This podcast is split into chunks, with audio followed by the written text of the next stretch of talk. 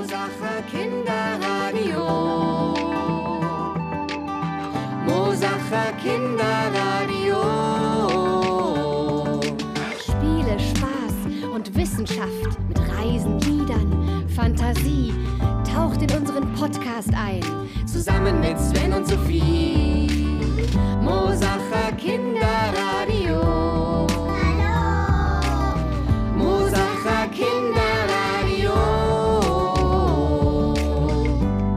Mosach für München. Ja, und dann auf den Wirtshauswiesen, was ich da richtig toll fand, war, als wir dann dieses eine äh, äh, Fahrgeschäft gesehen haben. Was ich glaub, denn? wir sind schon auf Sendung. Oh, oh, Entschuldigung. Hallo Kinder! Hallo. Entschuldigung, wir waren total vertieft. Ja, äh, also willkommen bei unserer heutigen Sendung. Äh, unser Monatsthema war Brezen, Blätter, Winterspeck. Also es geht um den Herbst, es geht um Volksfeste und es geht um Tiere, die sich auf Mhm. den Winterschlaf vorbereiten. Zum Beispiel haben wir heute auch ein Tier, was uns die Sophie etwas genauer vorstellen wird. Ganz genau. Und wir erzählen euch eine tolle Geschichte über eine Eule. Ja. So, und jetzt würde ich gleich mal starten mit unserem ersten Tier. Ihr habt es bestimmt alle schon mal gesehen. Und ja, gerade jetzt im Herbst begegnet einem dieser stachelige kleine Freund des Öfteren. Genau, ihr ahnt schon, worum es geht. Es geht um den Igel. ja, den hatten wir auch letztens in Ganz unserem genau. Quiz, gell? Ja. Und warum man dem jetzt öfter mal begegnet als sonst, ist, weil der gerade auf Futtersuche ist. Ja? Aha. Ja, der Igel macht nämlich bald Winterschlaf. Es gibt ja einige Tiere, die im Winter schlafen, weil im Mhm. Winter einfach kaum Futter zu finden ist. Und da hat es die Natur ganz praktisch eingerichtet, dass diese Tiere, die also wenig Nahrung finden im Winter, ein paar Monate schlafen. Und so macht es auch der Igel. Aber da muss er sich natürlich vorher eine ordentliche Fettschicht anfressen. Oh, Mhm. damit er dann, während er schläft, sozusagen ständig verdauen kann, was er gegessen ja, hat. und damit er nicht verhungert. Ja. Mhm. weil der bleibt circa drei bis fünf Monate im Winterschlaf. Das ist ganz schön lang. Was? Ja, das ist fast ein halbes Jahr. So lange schläft der? Ja. Ja, und im Winterschlaf, das ist ganz abgefahren, der, der, rollt sich zu so einer kleinen Kugel zusammen, sucht Mhm. sich vorher eben einen ganz gemütlichen Platz, meistens in einem Blätterhaufen oder auch mal in einem Kompost. Ah, wo es schön warm Ja, ist. Mhm. Genau, und in einer ruhigen Ecke, wo er nicht gestört wird im besten Falle. Und dann rollt er sich da zusammen und schläft ziemlich schnell ein. Und dann schlägt das Herz nur noch ganz langsam, Oh. damit er wirklich nur noch ganz wenig verbraucht. Und die Temperatur sinkt auch. Also der wird auch richtig kalt. Gerade so, dass er eben nicht erfriert, aber dass er ganz wenig quasi ähm, Energie verbraucht, damit er so lange durchhält wie möglich. Aber ist das nicht gefährlich? Nee, für den Igel ist das nicht gefährlich. Das, der ist so gemacht. Aber so. natürlich muss er vorher ordentlich futtern. Ne? Mhm. Und was futtert er dann alles? Mm, Also zum Beispiel mag der sehr gerne Schnecken Mhm. und andere Insekten. Ja. Auch Spinnen Ih. oder Regenwürmer. Ab und zu ist da aber auch ein bisschen Obst. oh ja, das ist gesünder, finde ich. Wir haben tatsächlich auch einen kleinen Igel bei uns im Garten, der kommt ab und zu mal. Und wir stellen dem manchmal eine kleine Schale mit Nüssen hin. Die liebt Ah. er und die knackt er dann auch so richtig. Und dann fängt das Schmatzen an. Also daran kann man oft erkennen, dass man einen Igel im Garten hat, wenn man abends manchmal so ein kleines Schmatzen draußen hört. Ja, und wie Mhm. sich das in echt anhört, das bekommt ihr jetzt in einem kurzen Einspieler zu hören.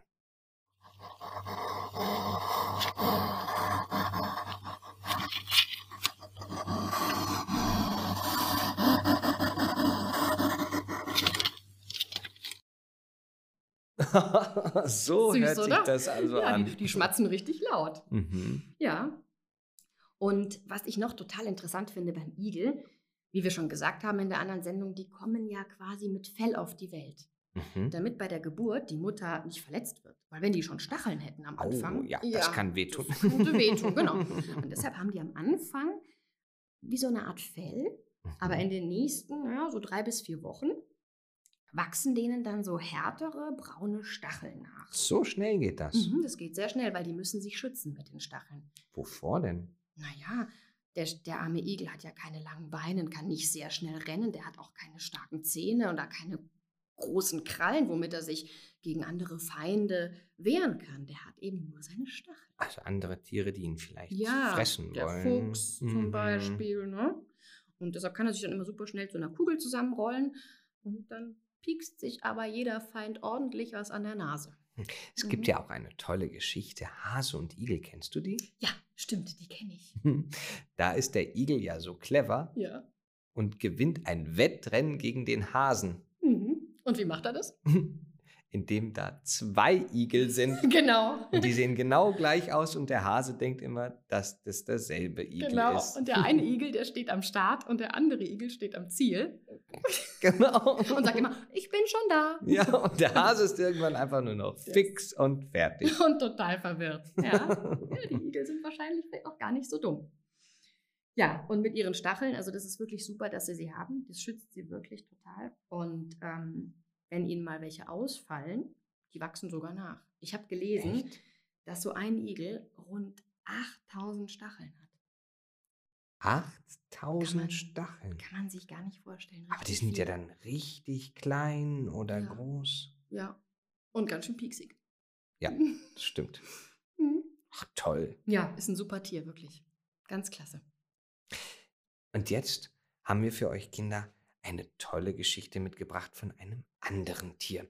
Und das hört man im Winter oder im Herbst auch immer früher, da es ja immer früher dunkel wird. Und das ist die Eule. Ganz genau, das Geräusch kennt ihr bestimmt. Und da haben wir ein tolles Märchen gefunden in der Sammlung der Gebrüder Grimm Märchen. Und dieses Märchen, das lesen wir euch jetzt vor. Also, viel Spaß. Vor ein paar hundert Jahren, als die Leute noch nicht so klug und verschmitzt waren, wie sie heutzutage sind, hat sich in einer kleinen Stadt eine seltsame Geschichte zugetragen. Einmal war eine von den großen Eulen, die man Schuhu nennt, aus dem benachbarten Walde zu nächtlicher Zeit in die Scheune eines Bürgers geraten und wagte sich, als der Tag anbrach, aus Furcht vor den anderen Vögeln, die, wenn sie sich blicken lässt, ein furchtbares Geschrei erheben, nicht wieder aus ihrem Schlupfwinkel heraus. Als nun der Hausknecht morgens in die Scheune kam, um Stroh zu holen, erschrak er beim Anblick der Eule, die da in einer Ecke saß, so gewaltig, dass er fortlief und seinem Herrn ankündigte, ein Ungeheuer, wie er Zeit seines Lebens keines erblickt hätte, säße in der Scheune, drehte die Augen im Kopf herum und könnte einen ohne Umstände verschlingen. Ach, ich kenne dich schon, sagte der Herr einer Amsel im Felde nachzujagen, dazu hast du gerade noch Mut genug, aber wenn du irgendwo ein totes Huhn liegen siehst, so holst du dir erstmal einen Stock, ehe du ihm zu nahe kommst. Also ich werde jetzt mal selbst nachsehen, was das für ein Ungeheuer ist. Und dann ging der Herr los und ging ganz tapfer zur Scheune und blickte umher. Als er aber das seltsame und grässliche Tier mit seinen eigenen Augen sah, so geriet er in eine nicht geringere Angst als der Knecht. Mit ein paar Sätzen sprang er hinaus, lief zu seinen Nachbarn und bat sie flehentlich, ihm gegen ein unbekanntes und gefährliches Tier Beistand zu leisten. Ohnehin könnte die ganze Stadt in Gefahr kommen, wenn das aus der Scheune, wo es säße, herausbräche. Es entstand großer Lärm und Geschrei in allen Straßen. Die Bürger kamen mit Spießen, Heugabeln, Sensen und Äxten bewaffnet herbei, als wollten sie gegen einen Feind ausziehen. Zuletzt erschienen auch die Herren des Rats mit dem Bürgermeister an der Spitze. Und als sie sich auf dem Markt geordnet hatten, zogen sie zur Scheune und umringten sie von allen Seiten. Hierauf trat einer der beherztesten hervor und ging mit gefälltem Spieß hinein, kam aber gleich darauf mit einem Schrei und totenbleich wieder herausgelaufen und konnte kein Wort hervorbringen. Noch zwei andere wagten sich hinein. Es erging ihnen aber nicht besser. Endlich trat einer hervor, ein großer, starker Mann, der wegen seiner Kriegstaten berühmt war und sprach Mit bloßem Ansehen werdet ihr das Ungetüm nicht vertreiben. Hier muss ernst gebraucht werden. Aber ich sehe, dass ihr alle zu Weibern geworden seid und keiner den Fuchs beißen will. Er ließ sich Harnisch, Schwert und Spieß bringen und rüstete sich. Alle rühmten seinen Mut, obgleich viele um sein Leben besorgt waren. Die beiden Scheunentore wurden aufgetan, und man erblickte die Eule, die sich indessen in die Mitte auf einen großen Querbalken gesetzt hatte. Er ließ eine Leiter herbeibringen, und als er sie anlegte und sich breitete hinaufzusteigen, so riefen ihm alle zu, er solle sich männlich halten und empfahlen ihn dem heiligen Georg, der den Drachen getötet hatte.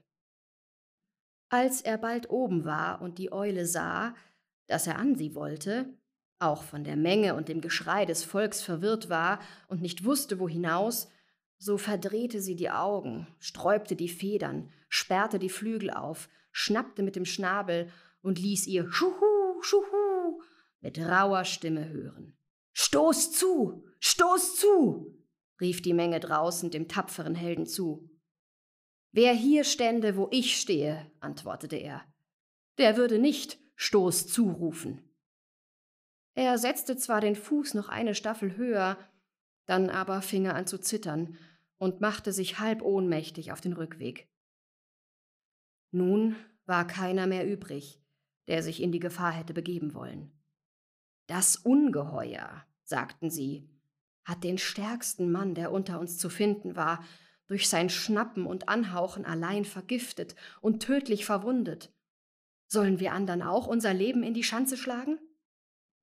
Sie beratschlagten, was zu tun wäre, wenn die ganze Stadt nicht zugrunde gehen sollte. Lange Zeit schien alles vergeblich, bis endlich der Bürgermeister einen Ausweg fand. Meine Meinung geht dahin, sprach er, dass wir aus gemeinem Säckel diese Scheune samt allem, was darin liegt, Getreide, Stroh und Heu, dem Eigentümer bezahlen und ihn schadlos halten, dann aber das ganze Gebäude und mit ihm das fürchterliche Tier abbrennen. So braucht doch niemand sein Leben daran zu setzen.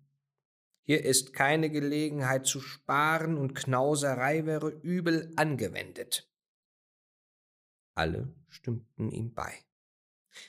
Also war die Scheune an vier Ecken angezündet worden und mit ihr die Eule jämmerlich verbrannt. Wer es nicht glauben will, der gehe hin und frage selbst nach.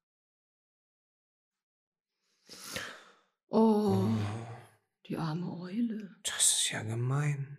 Das ist ein bisschen ein trauriges Ende Ein eigentlich. sehr trauriges Ende sogar. Irgendwie gefällt mir das gar nicht so gut. Nee. Was sagst du, Sven? Nein, also ich fand da so einiges doof. Natürlich vor allem, dass sie die Eule einfach verbrannt haben. Du weißt du was? Hm? Wir machen ein anderes Ende. Ich mag das Ende nicht. Komm, komm, wir überlegen uns jetzt was anderes. Ähm, ähm, ich finde, ich finde, ich glaube, Ja. dass nicht der Bürgermeister kam am Ende, Okay.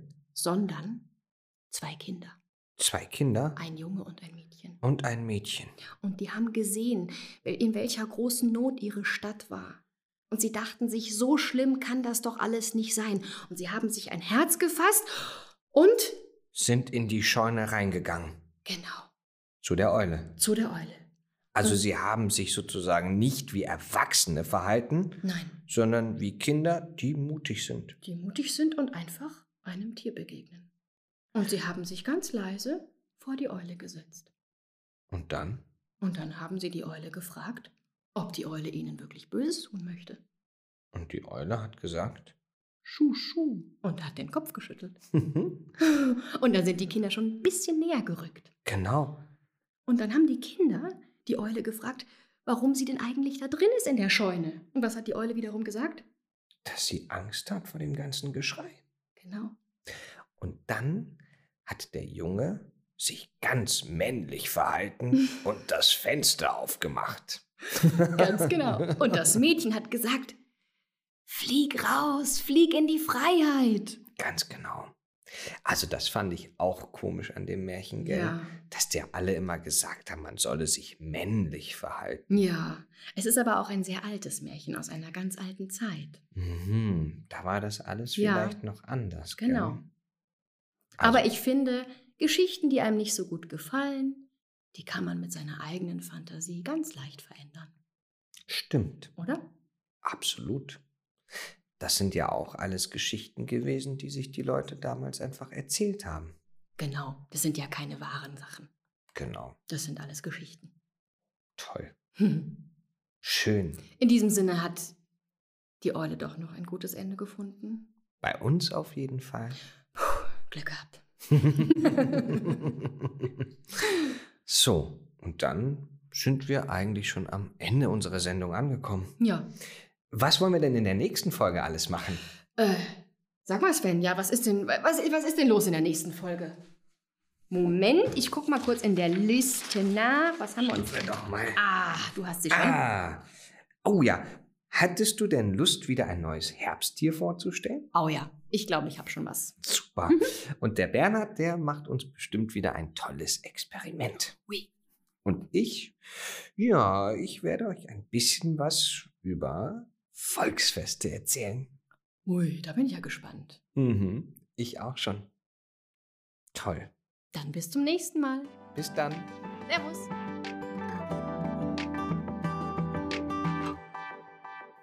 Das Mosacher Kinderradio wurde präsentiert vom AWO Kids Mosach und dem Pelkoven Schlüssel. Mit freundlicher Unterstützung des AWO Ortsvereins Mosach-Hartmannshofen.